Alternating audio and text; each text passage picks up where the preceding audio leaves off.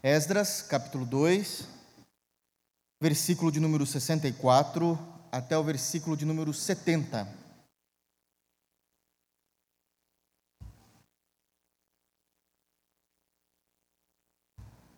Amém? Todos acharam? Palavras de Esdras, inspirada pelo Espírito, numa narrativa daquilo que aconteceu com o povo do Senhor ao retornarem do cativeiro babilônico. Diz assim o texto bíblico: Toda esta congregação junta foi de 42.360, afora os seus servos e suas servas, que foram 7.337, e tinham 200 cantores e cantoras. Os seus cavalos, 736, os seus mulos, 245, os seus camelos, 435, os jumentos, 6.720. Alguns dos cabeças de famílias, vindo à casa do Senhor, o qual está em Jerusalém, deram voluntárias ofertas para a casa de Deus, para a restaurarem no seu lugar. Segundo os seus recursos, deram para o tesouro da obra, em ouro, sessenta e um mil daricos, e em prata, cinco mil arráteis e cem vestes sacerdotais. Os sacerdotes, os levitas e alguns do povo, tanto os cantores como os porteiros e os servidores do templo, habitaram nas suas cidades, como também todo o Israel. Amém. Vamos orar? Feche teus olhos. Te damos graças, Senhor Deus, por meio de Jesus, porque nós temos a possibilidade de lermos a tua palavra e aqui nós lemos publicamente, e isso é uma alegria aos nossos corações. Nos instrui por meio do teu Espírito Santo, através da tua palavra. Nos ajuda a compreender esse texto, Senhor, muitas das vezes diferente aquilo que estamos acostumados a ler em tua palavra. Cuida de nosso coração nos ajuda, Senhor, a ter a perfeita interpretação daquilo que está acontecendo e que nós possamos ser alvos do trabalhar do Teu Espírito Santo, para que possamos ser como esses homens aqui apresentados no texto. Nos ajuda, Senhor Deus, a não ter nenhuma compreensão errônea daquilo que falaremos hoje, mas por meio do Teu Espírito que nós possamos conhecer a Tua santa doutrina e assim pregá-la em novidade de vida para cada coração aqui. É assim que nós oramos no santo nome de Jesus. Amém. Irmãos, nós iremos continuar essa série de sermões que temos pregado no livro de Esdras.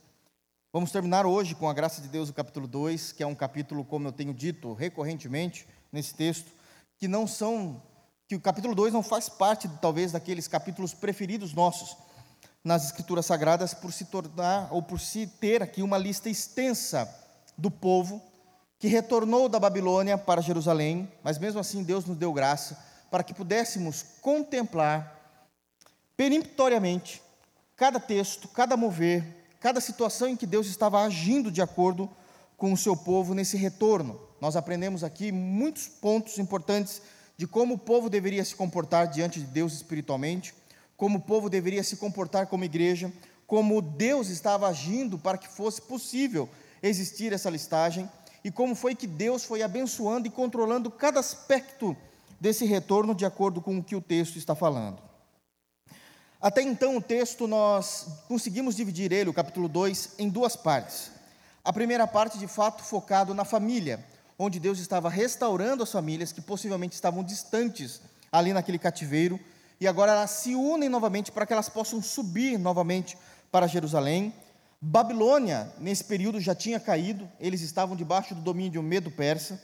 A distância que eles iriam percorrer a pé era de 1.100 quilômetros, era muita distância, e eles estariam voltando para Jerusalém, amando de Deus, e obviamente que nesse retorno, eles estavam preocupados, como qualquer pai de família, mãe de família deveria estar, tanto com os perigos da estrada, os perigos das bestas feras no deserto, os insetos, como as aranhas, os escorpiões, que poderiam estar ali o tempo todo uh, aparecendo para eles, e principalmente os salteadores, que naquele período eles eram regados com requintes de crueldade, eles não apenas roubavam aquilo que lhe interessava, mas de fato eles estariam matando essas pessoas, uma vez que eles cercassem para cometer o seu crime. Então, muitos pontos precisavam é, ser abordados e foram abordados aqui. Num segundo momento, quando nós comece, é, na segunda parte do texto, deixa-se de falar agora das famílias e começa a falar da parte de liderança espiritual da igreja e daqueles que iriam trabalhar no reino de Deus. Eu estou dizendo igreja, irmãos, para tentar trazer isso contextualizando para nós. Então, agora o Senhor começa a destacar os sacerdotes, os levitas, os cantores, os porteiros e aqueles que iriam trabalhar no seu santo templo. E ali também tiramos várias informações importantíssimas, que mesmo que ainda eles não tivessem chegado em Jerusalém, Deus já tinha destacado, selecionado, levantado, vocacionado pessoas. Também é dito que eles deveriam trabalhar o tempo todo, que Deus não fazia distinção se essas pessoas a quem ele levantou eram pessoas famosas ou eles eram pessoas desconhecidas diante do povo. Logo no, no capítulo 2, nós conseguimos ver no versículo também de número 2 que existem pessoas extremamente conhecidas no meio do povo, mas também existem, a maioria são pessoas desconhecidas, anônimas, e Deus os levanta da mesma forma, os usando da mesma forma. E na semana passada, nós fizemos uma comparação com Paulo, que já era conhecido de Jerusalém, e o Senhor o levanta para agora ser um apóstolo, como também o grande profeta Elias, que era um tesbita, de Tisbé. Desconhecido, não vinha de nenhuma família aristocrata e simplesmente ele surge. E da mesma forma como Paulo, ele vai até os imperadores, Elias também fala diante dos reis. Não importa se nós somos conhecidos ou anônimos, Deus ele nos levanta com o mesmo poder e grande glória para a sua honra e para o seu louvor. Amém? A partir de hoje, para que nós possamos terminar, não se fala mais de família no texto e também não vai se falar mais de Deus destacando pessoas para a liderança. O que está em pauta agora é o conceito do trabalho da congregação de todos os povos diante de Deus. Eles estão saindo. Alguns textos vão dar a perceber, principalmente a partir do versículo 68, que a narrativa já está falando agora como eles tivessem saído do Império Medo-Persa, ali da Pérsia, e já estão agora em Jerusalém, já caminharam esses 1.100 quilômetros, e o texto começa a destacar o comportamento desse povo diante de Deus. Uma vez que eles obedeceram à voz de Deus, eles caminharam para esse retorno, chegaram em Jerusalém, qual era o comportamento desse povo? E é a partir dessa perspectiva que nós iremos trabalhar e falar um pouquinho hoje. Amém? Então, o tempo todo quero que os irmãos foquem na quantidade de pessoas que saíram, não necessariamente em números, esse não é o caso aqui, mas como Deus honrou a sua palavra, trazendo a totalidade desse povo para Jerusalém, para Israel como nação, Jerusalém como cidade, e como é que esse povo agora está diante de Deus para um novo momento da vida deles, onde eles podem trabalhar, viver e cultuar a Deus. Há algumas informações importantíssimas que eu quero trabalhar com os irmãos aqui.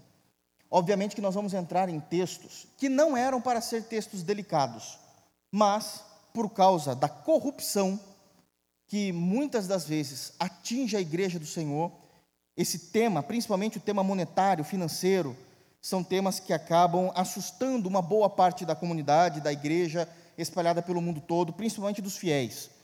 Mas nós não podemos olhar para os textos e os temas das Sagradas Escrituras a partir do erro de homens que se adentraram no Evangelho para extorquir o Evangelho.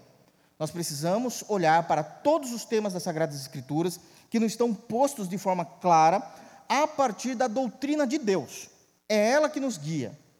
É ela que deve fazer com que a gente consiga caminhar por esses temas tranquilamente. A nossa preocupação não é com os corruptos. A esses nós devemos julgá-los e expulsá-los se não se arrependerem de seus erros e de seus pecados. A nossa preocupação é se uma vez que a palavra de Deus ela é entendida biblicamente com clareza aos nossos olhos, se nós estamos dispostos a continuar chamando Deus de Senhor, porque nós nos dobramos diante da sua vontade. Amém, irmãos? Então vamos lá. Dito isso e feita essa introdução, quero já chamar a atenção para os irmãos novamente. Vamos ler do versículo 64 a 67. Aqui nós temos uma informação importantíssima que eu quero já destacar de início, uma lição importantíssima para que nós possamos aprender. Diz assim: toda esta congregação, ele está se referindo ao povo, todo esse ajuntamento do povo de Deus, toda esta congregação junta, foi de 42.360, afora os seus servos e as suas servas, que foram 7.337, e tinha 200 cantores e cantoras. Os seus cavalos, 736, os seus mulos, 245, os seus camelos, 435, os jumentos, 6.720. Até aqui. A primeira lição que está notória, de acordo com o texto, é que, seja qual for o mandamento de Deus para as nossas vidas, Deus sempre trará, junto a esse mandamento, os recursos necessários para que possamos realizá-lo. Seja qual for o mandamento que Deus tenha para as nossas vidas, Deus irá trazer junto desse mandamento, junto dessa ordem, todos os recursos necessários para que nós possamos realizá-los. Perceba o que o texto está dizendo. Deus ajuntou todo o povo. O seu povo já está descrito lá no versículo 64. Aquela é a totalidade daqueles que retornaram para Jerusalém, para Israel como nação. Mas junto com eles, nós temos todos os recursos. Não voltou apenas o povo de Deus. O povo de Deus está saindo do Império Medo-Persa, da Pérsia, e dali ele já está saindo com servos e servas para trabalharem para eles.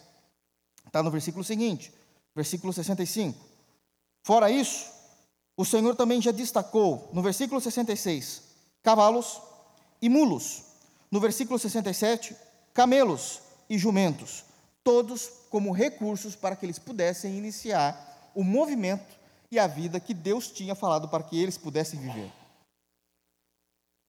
O tempo todo, quando Deus destaca homens e mulheres para um determinado propósito, seja esse propósito para o seu reino, seja para esse um propósito individual para as nossas vidas, Deus nos dá os recursos necessários. Jamais, em hipótese alguma, Deus irá nos chamar para realizar uma obra, para fazer a sua vontade, seja ela de nível grandioso e estrondoso, seja ela de algo mais intimista, pessoal, individual, sem que Ele nos dê os recursos. E esse é um ponto que nós precisamos deliberar nos textos bíblicos. Porque o que mais há e acontece são de muitas vezes crentes em Jesus contra-argumentando contra a vontade de Deus, dizendo que não se há condições de se realizar aquilo que Deus espera deles. E quando nós fazemos isso, nós estamos dizendo que Deus falhou na sua ordem ou que Deus é mentiroso. E nós acreditamos, com toda certeza, com toda segurança, seguramente, que Deus jamais mente e que Deus jamais falha. A questão é que muitas vezes nós não estamos conseguindo enxergar aonde estão os recursos. E muitas vezes nós não enxergamos mesmo. Porque a nossa vista e a nossa visão, a visão da igreja, principalmente da igreja contemporânea, tem sido cada vez mais uma visão natural das coisas. Nós temos vivido por vistas, visto que o Evangelho diz que nós devemos viver pela fé. E nós não estamos conseguindo contemplar o mover e os recursos de Deus, porque nós estamos agindo o tempo todo, o tempo todo, através de suposições ou carismáticas ou de suposições tentando atrair a atenção de Deus. E aqui eu preciso explicar. Esse é o grande ponto que a gente precisa entender um pouquinho mais de escritura sagrada para a gente lidar com isso. Todas as vezes, eu, eu percebo muitas das vezes, irmãos dizendo o tempo todo: Senhor, me revele a tua vontade. Eu preciso saber a tua vontade. Ou então, uma vez que eu sei a tua vontade, Senhor, me revela como fazer isso. E aí existem esses dois grupos. Primeiros é o grupo carismático. E isso é um perigo. A gente precisa entender qual é a vontade de Deus, não dessas formas. O grupo carismático geralmente são os pentecostais. São os pentecostais. E eles vão procurar buscar saber a revelação, a vontade, a direção de Deus através de visões, sonhos, profecias, o tempo todo. O tempo todo. E isso é um perigo. Isso é um perigo. Porque todas as vezes que a gente tenta buscar dessa forma, como isso era comum no Antigo Testamento e não no Novo, a gente está querendo atalhos o tempo todo para ter um relacionamento com Deus. Nós não queremos mais ter vida como Jesus teve relacionamento com o Pai. Sabe como era o relacionamento de Jesus com o Pai quando ele estava na terra? Oração e leitura bíblica. Ele não pedia para Deus revelar absolutamente nada para ele. Ele não esperava que ninguém viesse e profetizasse nada para ele. Ele sabia que ele precisava de vida de oração e leitura das Escrituras. Ele não buscou sonhos, profecias, visões, aparições. Nós não podemos mais começar ou continuar a buscar a revelação da vontade de Deus ou dos recursos de Deus para a nossa vida através desses meios que Hebreus capítulo 1, versículo 1 já deixou claro que agora Deus nos fala unicamente através do Filho. Esse é um ponto importantíssimo. Esse é um ponto importantíssimo. Por outro lado, temos também aqueles que são mais tradicionais, como nós. Tem aqueles que vão tentar entender a vontade de Deus através unicamente de experiências. Um sentimento, alguém falou alguma coisa, um conselho. E eu sei que essas coisas têm até a sua valia, mas não é assim que Deus determinou que a sua vontade e o nosso relacionamento com Ele, para sabermos dos recursos que Ele nos deu, acontecesse. Também esse é um erro, porque nós queremos o tempo todo pegar atalhos. Pegar atalhos. O texto nos demonstra claramente que uma vez que esse povo escutou o decreto do rei, que está lá no início do capítulo 2, agora a gente já está no versículo 64, mas uma vez que foi revelado o decreto do rei, eles buscaram o Senhor e confiaram no Senhor e todas as coisas deu certo. As coisas deram certo. Nós precisamos compreender que nós precisamos entender a vontade de Deus através unicamente da Sua palavra e com vida de oração. São esses pontos que nós precisamos entender. Termos convicções daquilo que é, já é a vontade de Deus. Aonde nós examinamos para isso e caminhamos rumo a isso. Então aqui nós já começamos a engendrar que o povo entendeu que a palavra precisava estar à frente deles. E eles entenderam isso porque Deus providenciou os recursos. Deus providenciou os recursos. Qual o grande problema que nós temos aqui? Não o contexto, mas agora trazendo isso para a igreja cristã, para a igreja da nova aliança. Eu tenho batido muito nessa tecla, principalmente na nossa comunidade. Eu quero que vocês aprendam, leiam cada dia mais e mais textos bíblicos, bons livros, guarde versículos inteiros decorados em sua mente, consiga decorar capítulos inteiros, salmos inteiros. Mas que isso não fique somente na sua mente. Existe uma espiritualidade a viver com Deus existe um ponto em que a nossa vida, ou ela vai exigir fé naquele conhecimento que nós temos das Escrituras, ou aquele conhecimento que nós temos das Escrituras serão como latas vazias diante de Deus.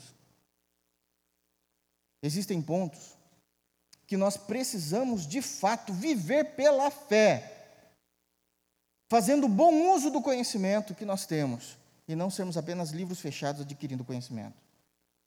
Esse é um ponto importante porque na história nunca se existiu um povo sendo libertado com todos esses recursos, a não ser o povo de Deus. A não ser o povo de Deus.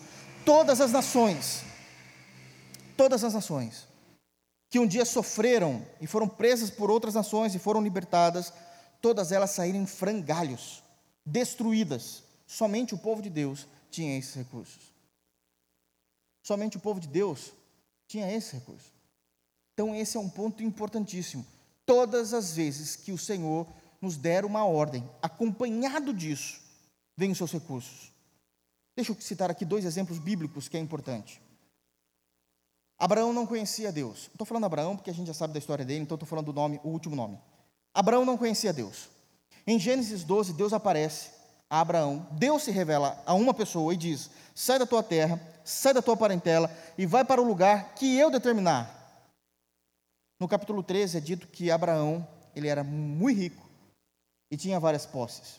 Deus já tinha preparado a saída de Abraão, porque aquilo que ele iria fazer, a caminhada que ele iria fazer, aonde ele iria chegar e como ele haveria de habitar, se ele não tivesse esses recursos, ele não conseguiria. É verdade que Deus faz isso de formas diferentes em cada indivíduo. No caso de Abraão, Deus sustentou a sua riqueza. Mas vamos falar de Paulo. Novo Testamento. Paulo ele foi basicamente o precursor das viagens missionárias internacionais para outros lugares. Como é que os irmãos acham que ele conseguiu se manter nessas viagens? Com dinheiro para ele poder se sustentar, comer, dormir num abrigo decente. Foi porque Deus providenciou isso através da igreja. Deus providenciou todo o cuidado com Paulo através da igreja. Ele não tinha os mesmos recursos que Abraão, mas ele tinha a mesma ordem: vá. Abraão para um determinado momento e decreto de Deus, Paulo para um outro determinado momento e decreto de Deus. Diferentes, mas a ordem era a mesma: vá. Deus honrou Abraão com as suas riquezas. Deus cuidou de Paulo através da igreja. Deus dá os recursos. Mas vamos falar de um outro personagem importantíssimo. Como é que vocês acham que Jesus comia? Quando começou o seu ministério? O pai cuidou do filho o tempo todo, através de homens e mulheres que o abençoavam. O pai deu recursos para que Cristo pudesse ter uma vida digna. Nós não vemos um Cristo sofredor na pobreza. Nós vemos um Cristo sofredor pelo pecado. Nós não vemos um Cristo também regado em luxo, mas também nós não vemos um Cristo passando fome, se vestindo mal. Deus deu dignidade ao filho, levantando e dando condições a eles. Nós precisamos viver pela fé. Porque se nós não entendermos isso, não haverá hipótese alguma, irmãos, e isso deve nos trazer tormento todos os dias, se estivermos em desacordo com o texto. Mas se nós não entendermos isso, não haverá possibilidade alguma de sermos Abraão um dia ou Paulo num outro dia. Porque em ambos os casos foi necessário fé. Fé. Somente o conhecimento de Deus, um conhecimento vazio, uma ortodoxia morta, não levaria esses homens a cumprirem os seus objetivos. Eles entendiam. Paulo ele tinha um brado, e ele diz muito bem esse brado na carta aos Coríntios, quando ele diz: Eu sei em quem eu tenho crido, eu vou. Eu sei em quem eu tenho crido. Ele conhecia o Senhor pessoalmente, como nós devemos conhecer. Ele não conhecia o Senhor somente através de outros autores que escreveram maravilhosas obras, mas passava pelo intermédio de pessoas. Nós precisamos conhecer Deus pessoalmente. Percebem a seriedade daqui do texto? Como é que um povo está saindo, já existindo servos e servas, cantores, animais. Isso era extremamente necessário para a restituição de uma moradia digna em Israel, para que as coisas começassem a caminhar em Israel, porque todo o mandamento de Deus é acompanhado de sua provisão. Confiemos nele. Confiemos nele. Isso é doutrina. Uma segunda lição, gostaria de ler o versículo de número 68, diz: Alguns dos cabeças de famílias, vindo à casa do Senhor, o qual está em Jerusalém, deram voluntárias ofertas para a casa de Deus, para restaurarem no seu lugar. Deixa eu relembrar um pouquinho a memória dos irmãos, ainda no capítulo 2. É dito que, após o dito do rei, pessoas de toda a Pérsia e de todos os lugares abençoavam o povo de Deus voluntariamente. Os irmãos se lembram disso no início do capítulo 2? Deus abençoou, Deus guardou, eles se achegaram em Israel e agora o que eles fazem? Abençoam o reino. Deus abençoa homens, mulheres, Deus abençoa o seu povo e o seu povo abençoa o reino. É essa métrica que está sendo colocada aqui diante de nós, nessa narrativa histórica. não foi sugado, guardado somente para estes. Mas não é disso que eu quero falar, porque disso eu já falei no início do capítulo 2. Nós temos aqui uma outra lição importantíssima. O povo de Deus nunca teve problemas com finanças relacionados ao reino.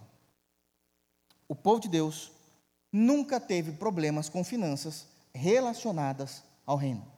Em outras palavras, finanças, dinheiro, riquezas, ouro, prata, nunca foi tabu no meio do povo de Deus. O texto diz claramente que alguns cabeças de família, eles estão em Israel, Israel é a nação, eles saem das suas cidades, vão para uma cidade específica, Jerusalém, o qual está em Jerusalém, que é uma cidade, e lá eles deram ofertas voluntárias para a casa de Deus. Ofertas, finanças, valores monetários, nunca foi um tabu. Não foi pedido por Zorobabel. Esdras não falou absolutamente nada. Neemias não falou absolutamente nada. Mas a lei já existia. Eles já entendiam o princípio da liberalidade. E eles vão ofertar isso de forma voluntária. Não é tabu, é bíblico. É bíblico, então assim nós faremos. E eles começam a fazer isso de forma gloriosa, para que agora eles pudessem de fato reconstruir o templo e ali eles adorarem a Deus naquele templo. Mas essa não é a única passagem que nós vemos isso com clareza. Se nós formos para Êxodo 25, onde Moisés, a partir do mandato de Deus, pede que ao povo traga ouro, prata, pedras preciosas, peles de animais que eram caríssimas, e que eles trouxessem para a construção do tabernáculo, é dito que o povo começou a trazer de tal forma que trouxeram tanto que essas ofertas, elas se tornaram ofertas costumeiras. Êxodo capítulo 25 é o início do ofertório para a, construção do tabernáculo. Êxodo 36, 11 capítulos depois, o povo continua ainda trazendo essas ofertas. Não há tabu. É natural. O Senhor nos abençoa, nós abençoamos o reino. Quando o Senhor pediu ouro, prata, pedras preciosas, é porque Deus já tinha abençoado eles com isso. Eles não roubaram, já tinha dito isso. Não foram pedir emprestado, não fizeram empréstimo. A bênção de Deus já estava sobre esse povo. E vai do versículo 25 até o versículo 36. Eu quero que os irmãos abram, por favor, no capítulo 36. Para que a gente possa ler o que acontece. E qual é a percepção de Moisés quanto a essa liberalidade e como não havia tabu, era algo voluntário, era algo notório. Olha o que é dito em Êxodo 36. Precisamos analisar os textos. Eu quero muito hoje analisar textos específicos com os irmãos para que nós possamos ter certeza daquilo que estamos falando aqui.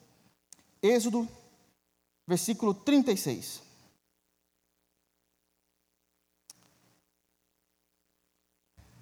Êxodo 36, versículo 3. Olha o que é dito. 3 em diante.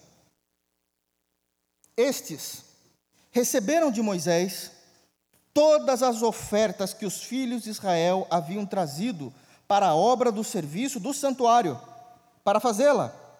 E ainda, a cada manhã, o povo trazia a Moisés ofertas voluntárias, não era tabu. Está claro no texto. Era algo notório fazia parte da vida do povo de Deus. A cada manhã, ele pediu uma vez. O espírito voluntário se destacou para isso. Ele continua. Versículo 4: Então, deixado cada um a obra que fazia, vieram, esses homens são aqueles que estavam trabalhando na construção do tabernáculo, os operários, como se fosse isso. Então, deixando cada um a obra que fazia, vieram todos os homens sábios que se ocupavam em toda a obra do santuário e disseram a Moisés: O povo traz muito mais do que é necessário para o serviço da obra que o Senhor ordenou se fizesse. A reclamação não era porque faltava, a reclamação era porque sobejava. Por favor, irmãos, eu não estou dizendo que eu quero que vocês tragam todos os dias, não é isso. O que está ensinando aqui é um princípio da liberalidade, do entendimento Todos os temas olhados à luz das Escrituras não deve ser um tabu para nós. Isso é fé. Isso é fé. Isso é claro como a luz do meio-dia. Agora a ordem é o contrário. Nunca vi um pastor fazendo isso. Porque talvez a igreja não faça mais isso. Olha o que Moisés diz, versículo 6. Então, preste bem atenção no verbo: ordenou. Era uma ordem. Era um decreto. Ordenou Moisés. E a ordem foi proclamada no arraial, dizendo: Nenhum homem ou mulher faça mais obra alguma para a oferta do santuário. Assim o povo foi proibido de trazer mais. Está no texto.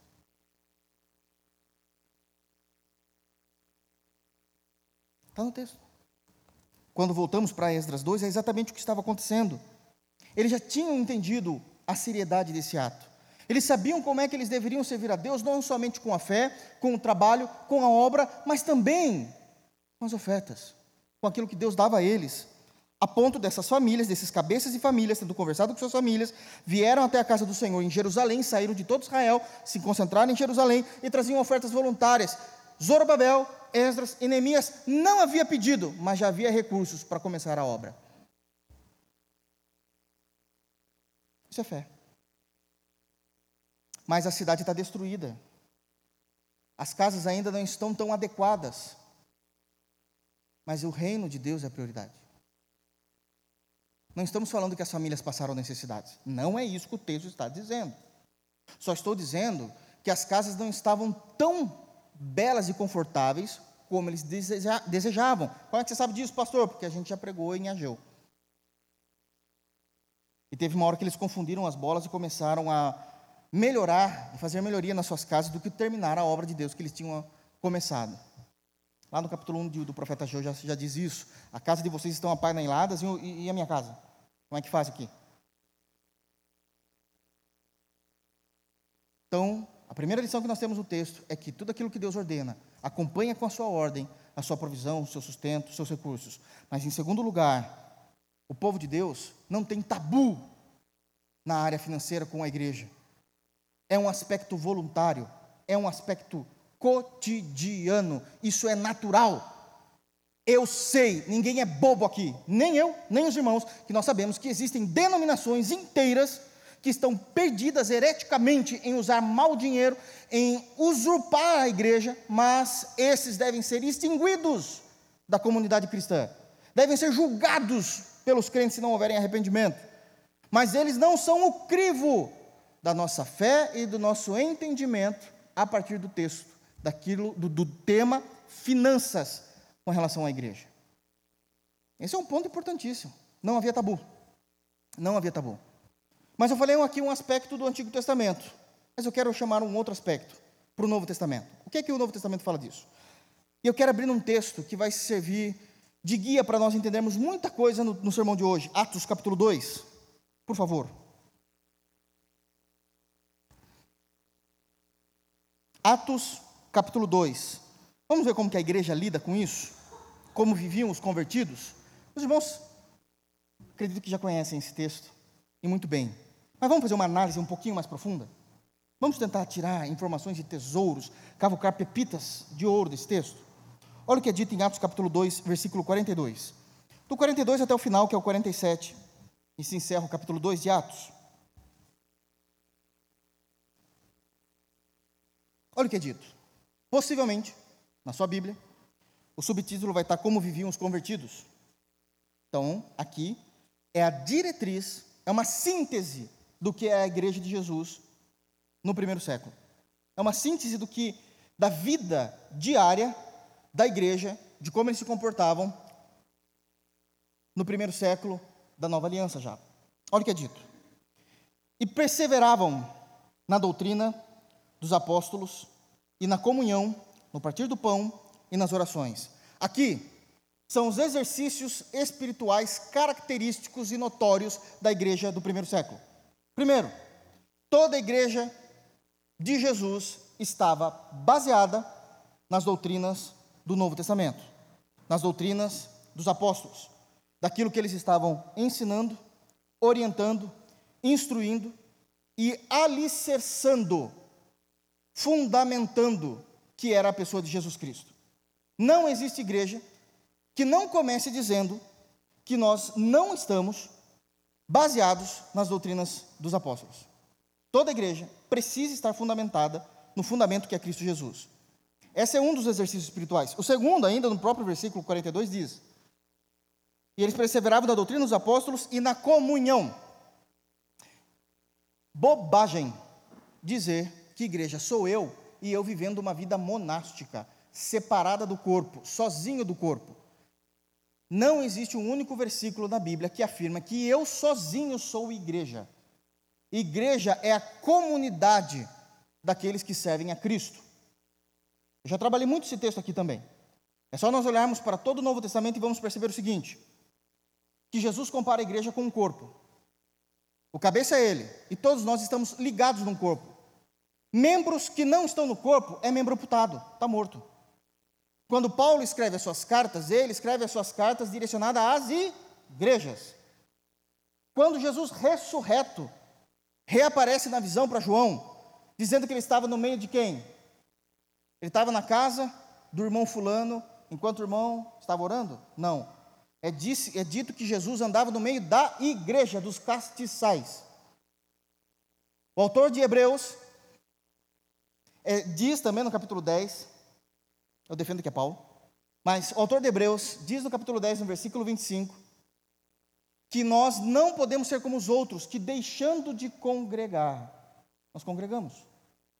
A ceia do Senhor, a orientação é que a ceia seja feita em comunidade, de tal modo que nós devemos esperar um a uns aos outros, para que podermos cear em comunidade. A disciplina eclesiástica, a disciplina eclesiástica foi realizada em três passos. A primeira, se você vê um irmão pecar, você vai até ele e conversa. Se ele se arrependeu, ganhaste teu irmão. Mas se ele não se arrependeu, você pega duas ou três testemunhas e leva até aquele irmão novamente e vamos conversar sobre esse assunto. Se ele se arrependeu, ganhasse o irmão. Se ele não se arrependeu, levamos a igreja. Se a igreja é considerado o indivíduo, quando se levasse dois ou três, já era igreja. Mas depois disso é levado à comunidade. Então, na comunhão. Terceiro, no partir do pão, a ceia. A ceia do Senhor. Existia-se isso claramente. E nas orações, a igreja ora em comunidade. Isso é importantíssimo. Então, esses são os aspectos dos exercícios espirituais. Agora, no versículo 43, Lucas vai falar os aspectos espirituais do indivíduo. Do indivíduo. E é dito o seguinte: em cada alma havia temor. Cada crente da comunidade da igreja de Jesus era alguém que tinha uma reverência santa para com Deus. E nessa reverência santa, cada um fazia o que era correto diante de Deus. Que sonho de igreja, né? Que sonho de igreja.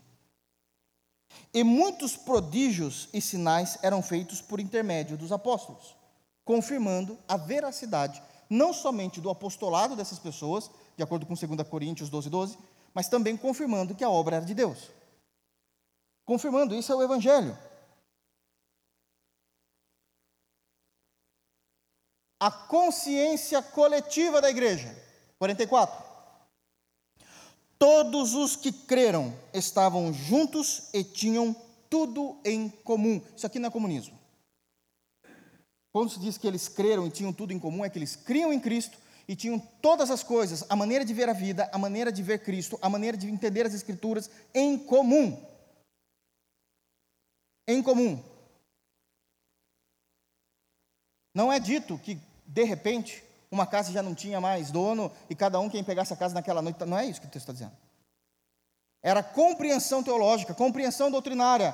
Eles criam e agora não tinham todas essas coisas em comum. Por não saber fazer uma boa leitura, às vezes acaba se confundindo com o versículo que vem a seguir, 45. Agora vem o ofertório da igreja.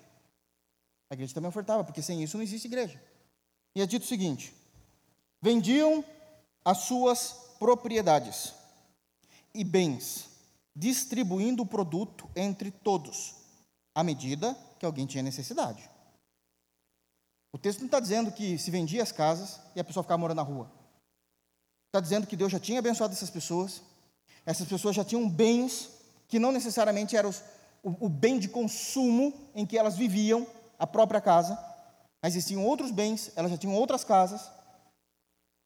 E quando era necessário, final do versículo, de acordo com a necessidade, não era torto e a direito, existia uma necessidade. Precisamos levantar. Precisamos levantar dinheiro. Bom, da minha parte eu consigo abrir mão desse bem. O outro disse, e da minha parte esse aqui também. E o outro disse, eu também. Tá bom, irmãos, conseguimos o valor. Está claro no texto. Não há tabu. Não há tabu. Nós conseguimos. Nós ofertamos. Como isso é possível, pastor? Isso só é possível por causa do versículo 43. Em cada um havia temor. Se não houver temor, o versículo 45 não funciona. Se não houver temor, aqueles que têm temor vão ser sobrecarregados, porque vai sobrar para eles. Não há tabu. Foi o que aconteceu em Êxodo 25, na construção do santuário. Foi o que aconteceu em Esdras capítulo 2, voluntariamente eles foram lá e deram. E foi o que aconteceu na igreja do Novo Testamento. Não há tabu. Há temor. Há temor. É uma análise clara do texto. E depois que fizeram isso, a vida continua. Versículo 46. Diariamente perseveravam unânimes no templo. A gente continua. A vida em Cristo continua. A vida de culto continua. Partiram pão de casa em casa e tomavam as suas refeições com alegria e singeleza de coração. Deixa eu tratar um pouquinho desse assunto. Tudo o que eles faziam, o temor, o culto, a ajuda, o ofertório, era com alegria, nada era obrigado. Era alegria e singeleza. Esse é um ponto importantíssimo, de coração. Sabe o que é singeleza de coração? É a ideia de que não havia nada que pesasse no coração, porque tudo que eles tinham era Cristo. Eles sabiam viver bem a vida, sabiam construir. A gente está falando de judeus, irmãos. judeu é bom de negócio. Eles sabiam construir a vida, sabiam se enriquecer mediante aquilo que cabia ao homem trabalhar para isso, a ter estratégias para conseguir alcançar sonhos que cada família tinha. Mas os olhos deles estavam em Cristo, e aquela singeleza, isso não. Eu, eu preciso, eu quero, é um sonho, mas isso não está acima de quem Cristo é para mim. Essa singeleza, essa sinceridade de coração, a fé que um dia foi revelada a eles e que eles passaram a professar. Bom, como é que vive alguém então com alegria e singeleza de coração? Versículo 47, louvando a Deus e contando com a empatia de todo o povo. Enquanto isso, vem a parte de Deus. Acrescentava-lhes o Senhor dia a dia os que iam sendo salvos. É o mover da igreja. É o comportamento da igreja. Era exatamente o que o pessoal de Esdras estava fazendo quando chegaram em Jerusalém. Nós fazemos a nossa parte, que nos foi mandado por mandamento, e o Senhor está fazendo a parte dele. E o Senhor está fazendo a parte dele. Então era uma questão de voluntariado. Deixa aberto, que se, nós tivermos tempo ainda nós vamos falar um pouquinho mais desse texto aqui. Deixa aberto aí, mas vamos voltar para Esdras. Deixa marcado pelo menos. Então, a primeira lição, os irmãos se lembram ainda? Toda a ordem de Deus, ela vem acompanhada dos recursos que Deus dá. Segundo, havia voluntariado, porque as riquezas para o povo de Deus nunca foi um tabu. Terceira lição. Terceira lição. Nós precisamos continuar com esse mesmo pensamento, prestem atenção aqui, de acordo com o texto. Nós precisamos continuar com essa mesma compreensão dos temas bíblicos, seja ele qual for, inclusive finanças, mas seja ele qual for, é doutrina, para todos os temas bíblicos. Nós precisamos continuar firmes em todos eles, mesmo em tempos de crise mesmo em tempos de crise. As condições sociais e financeiras desse povo que estava retornando para Jerusalém não era uma condição confortável. Eles estavam vivendo diariamente a bênção de Deus. Deus abençoou com os animais, Deus abençoou com os servos, eles estavam chegando, Deus cuidou deles durante todo o caminho, aqueles 1.100 quilômetros até chegarem em Israel. Uh, em Jerusalém, que era a capital de Israel, eles teriam que levantar o templo, e, mas as coisas não estão boas, a cidade está destruída, todas as casas estão em pedaços, em ruínas, não há negócio, não há economia. Então o que a gente faz? Cuida de nós primeiros? Não, Deus. Deus. Em tempos de crise, continua-se a doutrina de pé em nossos corações e na nossa prática. Por que eu digo isso? Porque senão a realidade do Evangelho na vida da igreja cristã, espalhada no mundo inteiro, é a realidade que ela só funciona quando tudo nos vai bem. Não todas as doutrinas, inclusive o tema financeiro, eles devem estar de pé. Mesmo em momentos de crise, eu queria que os irmãos abrissem no texto de 2 Coríntios, por favor, muito conhecido, 2 Coríntios capítulo 8, e nós vemos um vislumbre dessa seriedade com que os irmãos, que os irmãos da, da, da Macedônia conseguiram realizar para os irmãos pobres da Judéia. 2 de Coríntios capítulo 8, Paulo vai dizer isso claramente.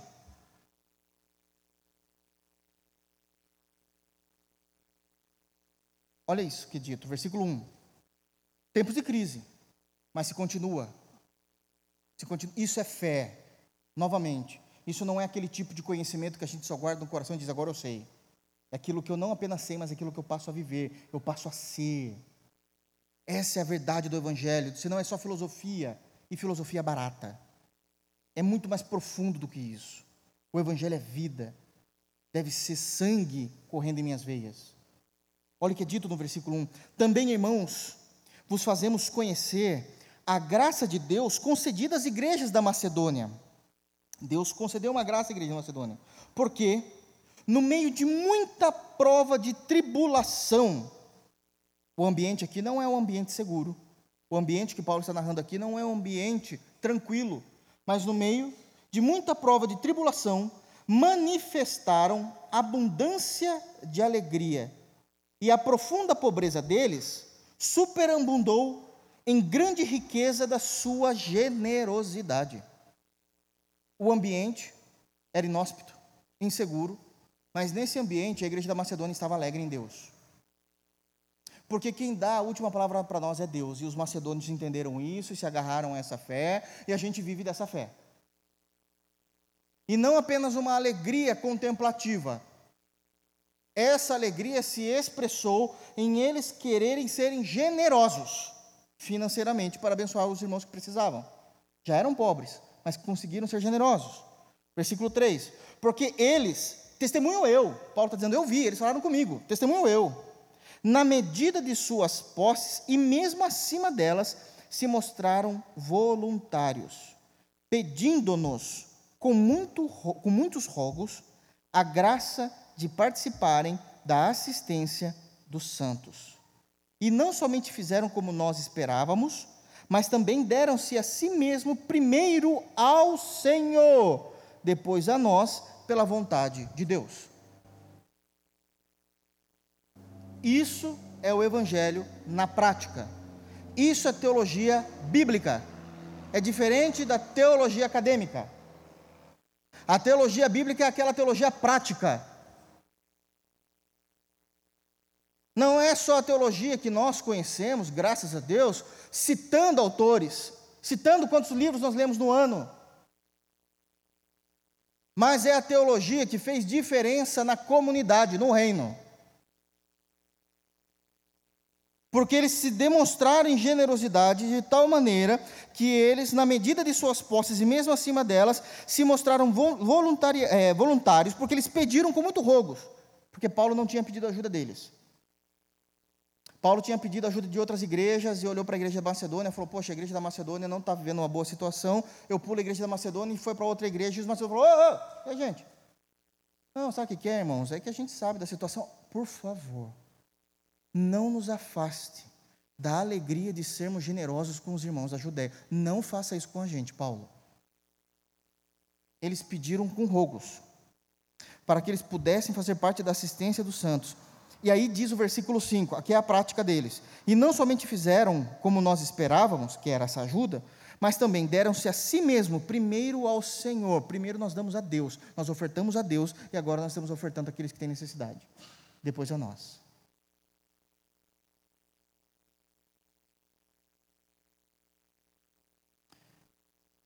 Irmãos, existem alguns conceitos que nós precisamos trazer de volta aos nossos corações. E o primeiro deles é que Deus é um Deus de milagres. É um Deus de milagres. E nós precisamos confiar que Deus, da forma como Ele bem entender, Ele vai fazer na nossa botija ter óleo. E não acabar. Deus cuida de nós. Davi disse que ele já tinha sido jovem, quando ele fala isso, ele já era velho, e ele nunca viu um homem de Deus mendigar o pão. Só que são pontos que é vida com Deus e não somente conhecimento de Deus. Embora ambos andem tão lado a lado, mas nós conseguimos corromper isso de alguma forma. Nós conseguimos corromper isso de alguma forma. E eles fizeram isso tranquilamente, em alegria, pela vontade de Deus. Pela vontade de Deus. E isso é maravilhoso. A maneira como eles estavam tratando desse assunto. A maneira como eles veem esse assunto. Amém? Em quarto lugar, diz o texto lá em Esdras Vamos ler o 68, eu leio o 69 que faz sentido, e aí nós temos a quarta lição. Alguns dos cabeças de família, vindo à casa do Senhor, o qual está em Jerusalém, deram voluntárias ofertas à casa de Deus para a restaurarem no seu lugar. Versículo 69. Prestem muita atenção no que a gente vai ler aqui. Segundo os seus recursos, deram para o tesouro da obra. Em ouro, 61 mil daricos, e em prata, 5 mil arráteis, e sem vestes sacerdotais. Eu não quero me apegar exatamente em qual foi a oferta deles, mas como foi a motivação deles, que está no início do versículo 69. Segundo, os seus recursos deram para o tesouro da obra. Deram para o tesouro da obra. Eu queria que os irmãos abrissem, então, para a gente contemplar isso também no Novo Testamento, em 2 Coríntios novamente. Nós lemos o capítulo 8. Paulo ele continua falando isso no capítulo 9, e é aqui que eu quero trazer essa informação. E aí a gente vai fazer uma análise teológica do texto, com a graça de Deus, doutrinária. Olha o que é dito. 2 de Coríntios, capítulo 9, versículo 6.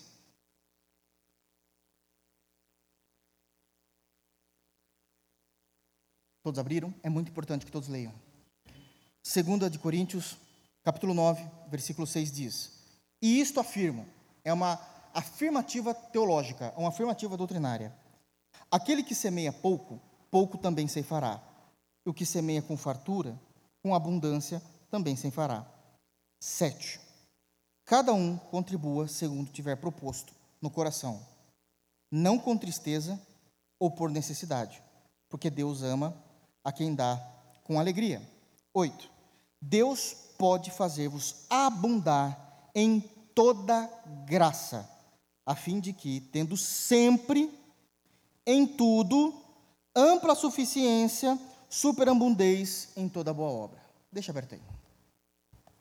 Eu vim de uma geração, estou falando de mim agora.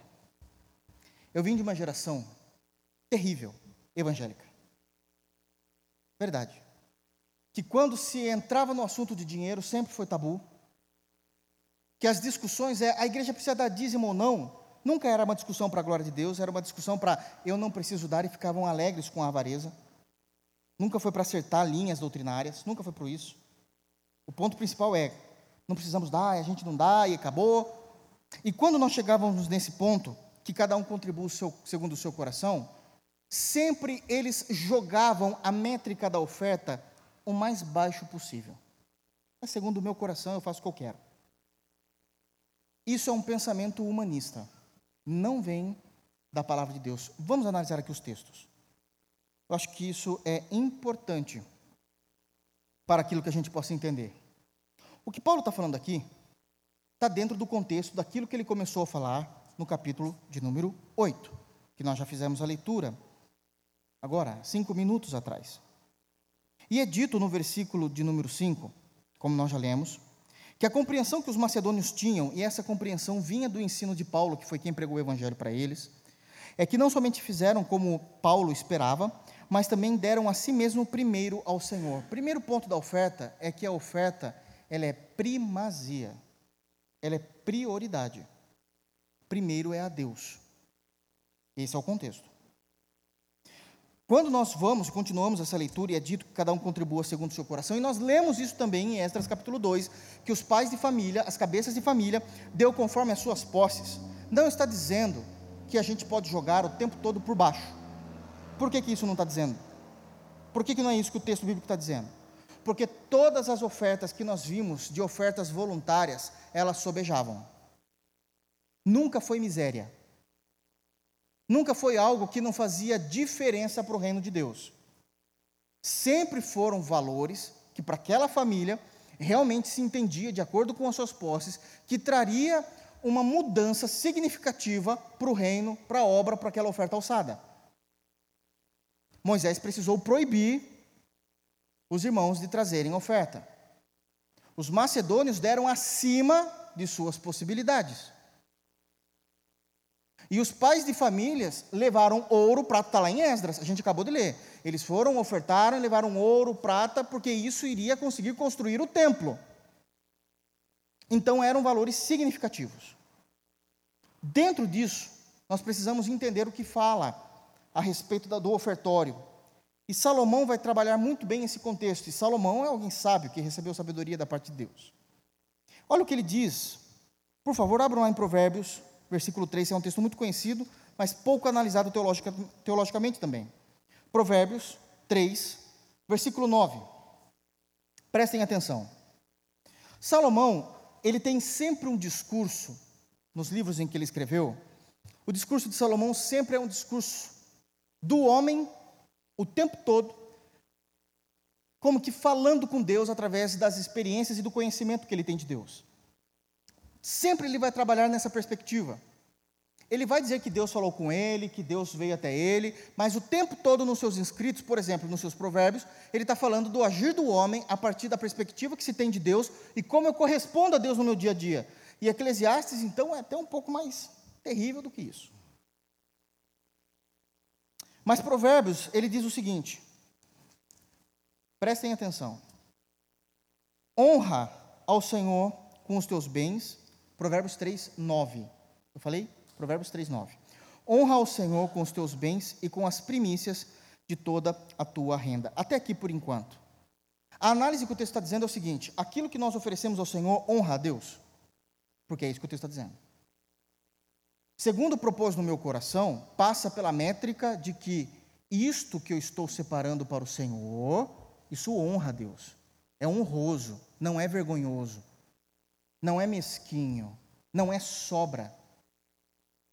Não é sobra. O primeiro ponto da qualidade de uma oferta a Deus é que isso honra a Deus. Irmãos, sejamos sinceros. E você vai falar isso para você, para o teu coração. Se você se assentasse diante de Deus e falasse, é isso que eu te ofereço mensalmente, Senhor. Você sabe se aquilo iria honrar ao Senhor? Isso é muito sério do que o texto está dizendo o que eu estou oferecendo, aquilo que eu estou trazendo, isso honra ao Senhor? É isso que o texto está dizendo. É muito mais do que um livro de sabedoria simples, bonitinho, poético. É sério o que ele está dizendo. E ele diz ainda: honra o Senhor com os teus bens, e preste atenção agora na segunda qualificação da oferta, e com as primícias. Isso aqui é um ponto importante. Primícias é aquilo que vem primeiro, é uma das suas primeiras atitudes quando você recebe, no nosso caso agora falando de Brasil, quando nós recebemos o nosso salário. Isso é a primícia, é a primeira coisa que eu faço, porque eu adoro a Deus com aquilo que Ele me deu. Por que, que eu estou dizendo isso? Porque geralmente, uma grande parte dos evangélicos no nosso país não entende o princípio da primícia e, se, e geralmente oferta o que sobra. Então, como que é o crivo da administração pessoal de muitos crentes espalhados no Brasil? Eu trabalho, eu tenho meu salário, meu salário é X, e nesse meu salário X, eu tenho os meus compromissos que eu criei. Eu criei. Não, mas o senhor não sabe o tamanho do valor da, da minha casa. Não foi você que quis a casa. Ninguém te obrigou a ter aquela casa. O senhor sabe o valor da parcela do meu carro. Meu irmão, você quis aquele carro. E Deus está te abençoando. Ninguém falou que você era obrigado a pagar aquilo de carro. E assim por diante. Aí você fala, eu vou tirar, vou pagar tudo. O que sobrar, eu dou para o Senhor. Isso não é oferta. Deus não aceita isso das tuas mãos. Você pode até trazer, ninguém sabe, é algo muito próprio seu e de Deus. Deus não aceita isso. Porque qual é o crivo da administração? Eu vivo a minha vida, o que sobrar eu dou ao Criador. O crivo é o contrário. Eu trabalho, Deus me abençoou. Ele me deu o meu salário. A primeira atitude, eu pego aquela porção que honra o meu Deus.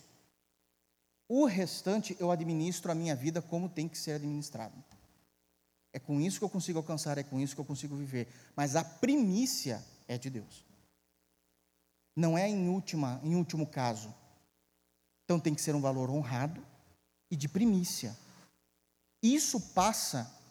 Agora sim, é honrado? Sim. É primícia? Sim. Então agora você sabe como é que o teu coração lida com isso. De acordo com o teu coração. Está no texto. E sempre foi assim nunca mudou. E novamente eu estou pegando isso, tem que falar isso. Não é porque houve erros de corrupção em muitos segmentos religiosos que nós precisamos destoar desse tema daquilo que a Bíblia fala. Honra o Senhor com os teus bens e com as primícias de toda a tua renda. A primeira parte, o primeiro uso é para o Senhor. É para o Senhor. Está claro.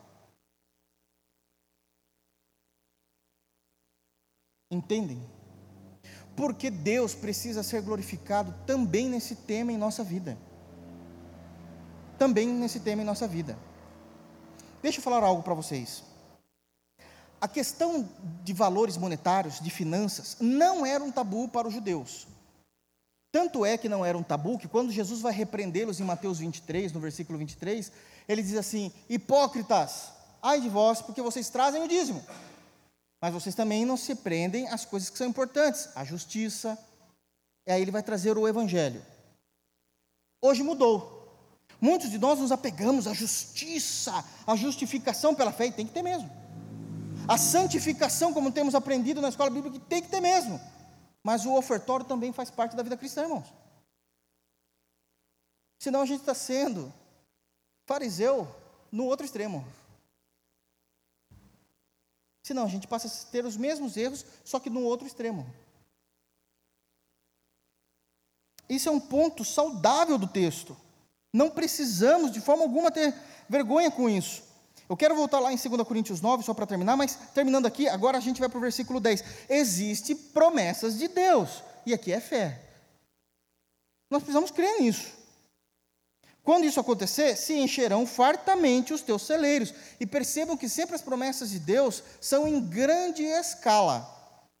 Agora, eu não sei o que você entende como fartar alguma coisa. Não está dizendo que você vai ser um Bill Gates, irmãos. Não está dizendo isso. Mas que vai haver fartura nos teus celeiros e transbordarão de vinho os teus lagares. Se a gente voltar, vamos lá, por favor, de novo, em, em 2 Coríntios, capítulo 9, que nós estávamos lendo. no versículo 6, ele falou que daquele que semeia, aqui é, é, a ordem da fartura, a sementeira e a colheita, versículo 7, cada um contribua segundo o proposto no seu coração, e isso não pode ser com tristeza, nem por necessidade, essa necessidade é, poxa vida, a igreja está pedindo, né? Poxa vida, já tem uma oferta alçada. É uma necessidade? Não é com esse espírito, não é com essa motivação. E nem a necessidade da vergonha alheia. Está todo mundo levantando, como é que eu não vou levantar? Está todo mundo colocando na salva, como é que eu não vou colocar? Não, não, não. Então não faça. Porque Deus ama quem dá com alegria. Aí vem a bênção. Deus pode fazer-vos abundar em toda graça, não é somente na área financeira, em toda graça que Ele derrama sobre nós, em todos os aspectos da nossa vida espiritual, emocional, físico, financeiro. Deus vai abençoar, prosperar, está aqui em toda graça, a fim de que, tendo sempre, nunca vai faltar nas áreas que Deus contempla com sua graça. É toda a raça humana, é, é, perdão, é toda a parte humana, é toda a compreensão da existência humana. Em tudo. Ampla suficiência, superabundez em toda boa obra que nós fizemos. Está no texto, irmãos. O que nós não podemos fazer é trazer uma interpretação forçada do texto. Mas o texto está claro aqui, com relação a esses pontos. Com relação a esses pontos. Então nós vemos, voltando para Esdras, para a gente encerrar, que eles traziam segundo os recursos e deram para o tesouro da obra, de acordo com o versículo 69 do capítulo 2 de Esdras, em ouro, 61 mil daricos e em prata cinco mil arráteis e cem vestes sacerdotais. Quinta lição e última, e essa é muito simples. De forma alguma, no texto de Esdras, e isso vai contemplar todos os textos que nós lemos, houve um pedido ganancioso por parte da liderança da igreja. Em nenhum momento. Em nenhum momento os líderes usurparam da fé das ovelhas do Senhor. Em nenhum momento houve corrupção com a tratativa de dinheiro. Não houve pedidos com promessas forçadas. Não houve mentiras contadas do púlpito ou da liderança dizendo que Deus vai fazer isso, Deus vai fazer aquilo. Não houve porque esse assunto, para crentes verdadeiros, não é um tabu, simplesmente é uma realidade. Não precisa ficar se esgoelando. A igreja entendeu, a igreja absorveu, é assim que a igreja vive. O capítulo 2 começa dizendo que Deus levanta o rei, e esse rei, ele vai trazer os decretos da parte de Deus para esse povo e termina dizendo que Deus honrou esse povo e que esse povo honrou a Deus através das bênçãos que ele lhe tinha concedido.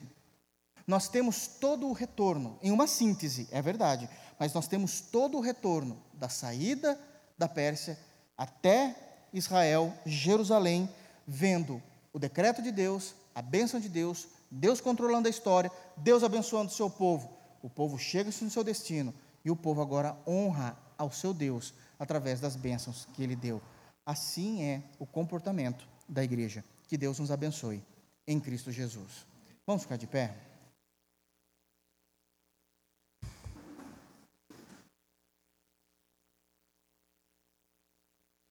Feche teus olhos, vamos orar. Deus Todo-Poderoso, é em nome de Jesus que a tua igreja ora nesse momento. Nós te agradecemos, Pai, pela tua palavra. Te agradecemos pelo texto de Esdras, capítulo 2, que tem grandes ensinamentos para nós. Nos ajude, Senhor, a continuar firmes na fé. Nos ajude a sermos moldados pela tua palavra, pela tua doutrina. Que nós possamos ter, Deus, a mais perfeita compreensão a respeito dos assuntos financeiros. Eu sei que esse é um assunto que detratou a tua igreja, que trouxe corrupção à tua igreja que muitos se perderam no meio de riquezas, finanças, na maneira de administrar. Senhor, nos livre disso em nome de Jesus. E que nós queremos é que, como todos os demais assuntos da tua palavra, nós temos tratado com muito esmero e minuciosidade. Esse também deve ser tratado à luz da tua palavra. Obrigado por nos esclarecer, obrigado por trabalhar em nós de tal maneira que esse assunto não seja um tabu no meio da nossa comunidade, mas que nós possamos também te servir, te honrar com a primazia de nossos bens. Guarda os nossos corações na pessoa de Cristo. Nos alegramos, Pai, porque terminamos mais um capítulo da exposição da tua palavra. Que o Senhor possa continuar nos conduzindo até o final. É assim que nós oramos no santo nome de Jesus. E que a graça de nosso Senhor e Salvador Jesus Cristo, que o amor de Deus e que a comunhão